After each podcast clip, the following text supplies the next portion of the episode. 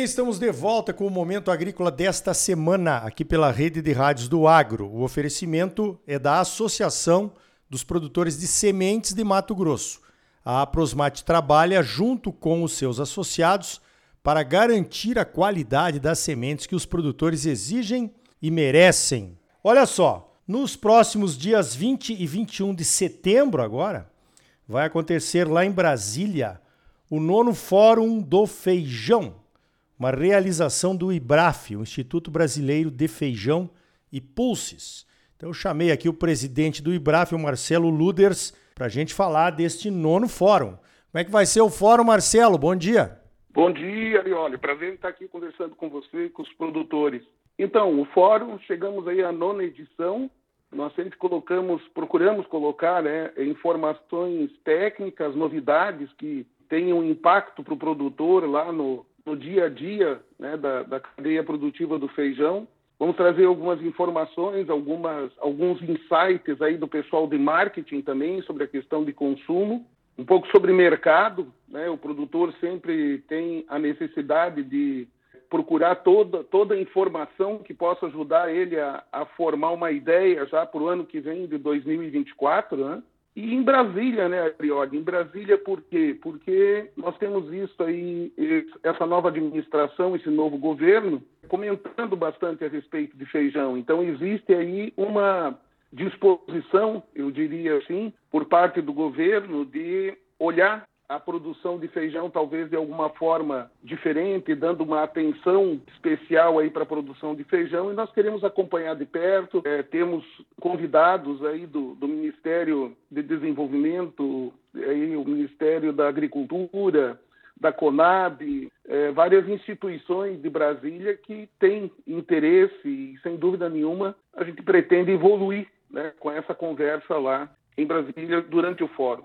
Muito bem, acho que é por aí, né? Tem que conversar, tem que discutir, tem que debater o assunto, né? A produção de feijões tem um potencial muito grande aqui no Brasil, tanto para o mercado interno quanto para exportações. Mas eu estava olhando uns dados aí, Marcelo, semana passada, que, que, o consumo de feijão no Brasil está caindo nos últimos anos. Por que, que isso está acontecendo? Você teria alguma explicação? Bom, olhando é, primeiro do ponto de vista do consumidor, existe uma parcela da população né, que ela não chega a ficar sem alimento no estômago, ela acaba consumindo alguma coisa, mas consome muitas vezes um alimento que prejudica a própria saúde dela, ou um lanche rápido, né? Uma coisa é a pessoa fazer um lanche de vez em quando, uma coxinha, né? É até bom, tem proteína animal, tem carboidrato, etc.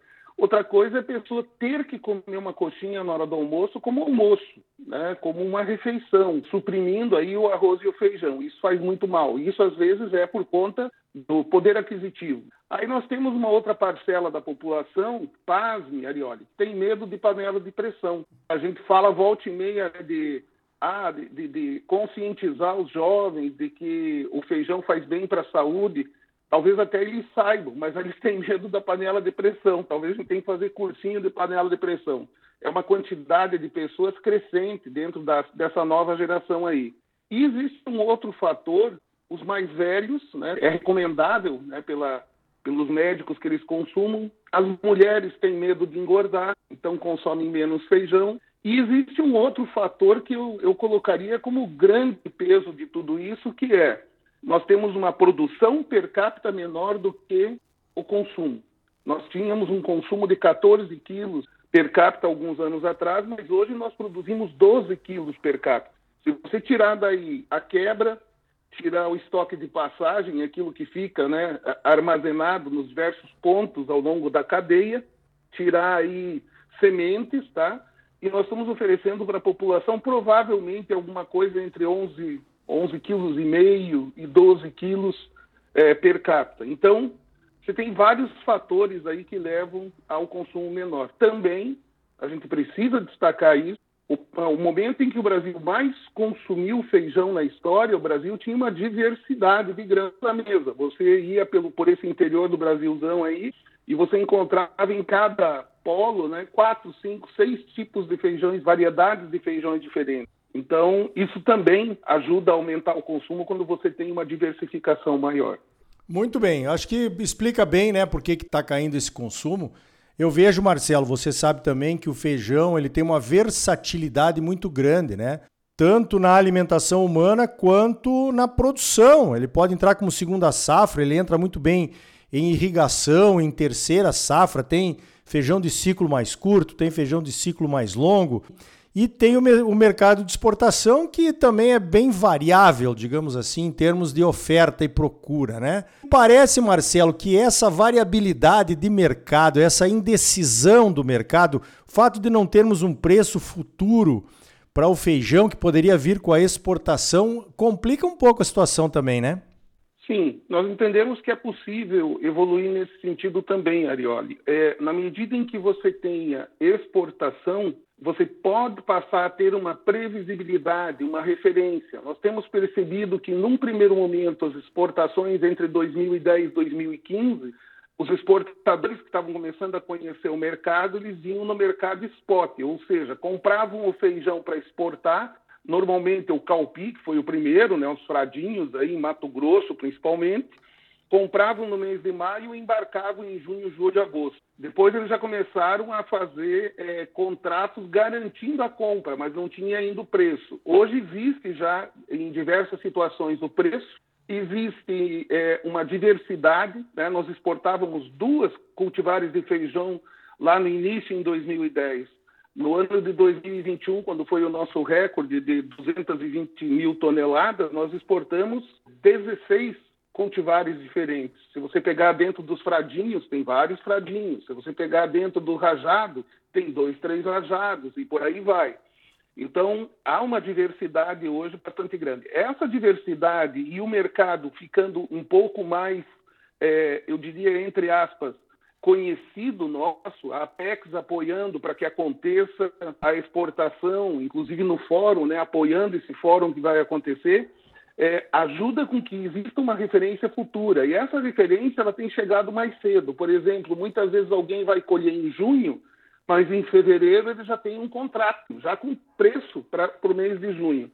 Talvez aí esteja nascendo uma solução brasileira né, para a referência de feijão futura, né? porque em outros países isso não, não tem necessidade, mas também raros são os países que têm o privilégio do Brasil de ter tantas safras, tanta vari, variabilidade de, de plantio e de colheita e de variedades.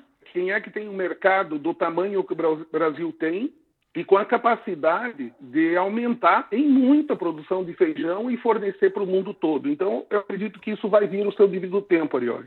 Muito bem. Agora a gente estava conversando aí, você está com uma ideia de lançar nesse nono Fórum do Feijão lá em Brasília, nos próximos dias 20 e 21 de setembro, um movimento pró-feijão começando em 2024, trazendo todo mundo para a mesa para discutir soluções e oportunidades. Eu acho que vai ser legal, hein, Marcelo? Então, o que, que acontece com o feijão? O feijão é uma unanimidade certo? Você pode não produzir feijão, mas como produtor, você entende a importância dele no teu dia a dia, no dia a dia do teu staff, das pessoas que trabalham com você, quem está envolvido com a produção, com a pesquisa, né? Vou abrir aí um parênteses aí enorme, olha. Olha só, tem uma variedade de feijão que parece que o pessoal acertou a mão agora com feijão carioca da cultivar estilo da Embrapa está virando mania produtor relatar aqui 80 sacos por hectare. Isso mostra tá, de que a gente pode sentar em volta de uma mesa, sentar com o governo que tem a preocupação de abastecer o mercado, de que chegue a um preço é, razoável para o consumidor. Do outro lado, né, estão os produtores que também precisam viabilizar economicamente essa, essa cultura. É, tem o mercado mundial vindo bater na porta, então tem o Ministério das Relações Exteriores no meio, Ministério da Agricultura, é saúde da população, vai Ministério da Saúde, mas precisa ter recursos, então lá vem o Ministério da Economia, mas nós temos que ensinar as pessoas a consumir algumas outras variedades de feijões, vem o Ministério da Educação, aí do, área privada, então você tem Confederação Nacional da Agricultura, você tem o pessoal das cooperativas, das cerealistas, todo mundo tem interesse e quer que esse setor cresça e vê que é um setor que vai crescer muito. Então tá, como é que a gente faz para organizar tudo isso? Muito provavelmente começando um movimento, né, um movimento está apelidado aí de movimento pró-feijão e chamando 2024 do ano do feijão do Brasil.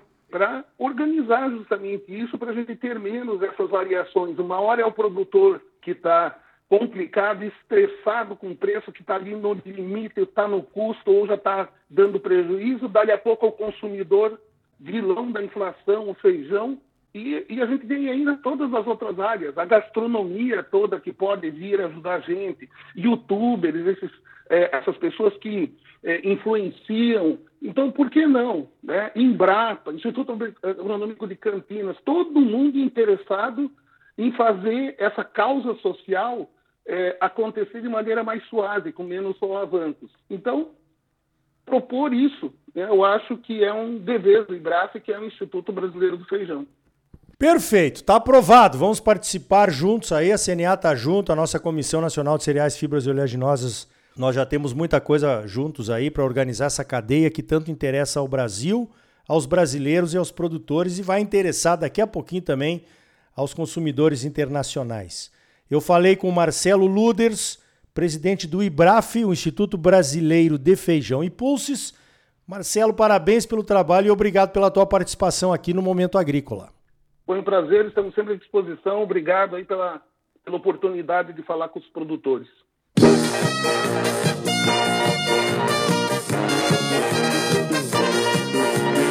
Hula, hula, hula, hula.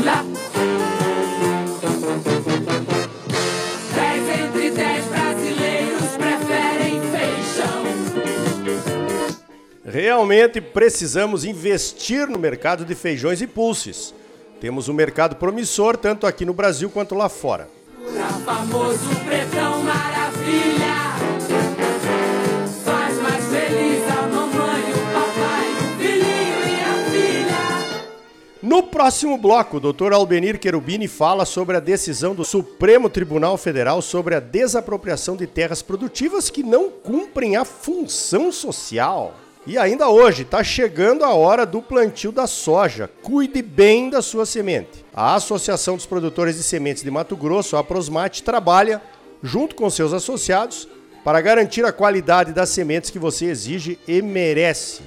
Não saia daí, voltamos já com mais momento agrícola para você. Música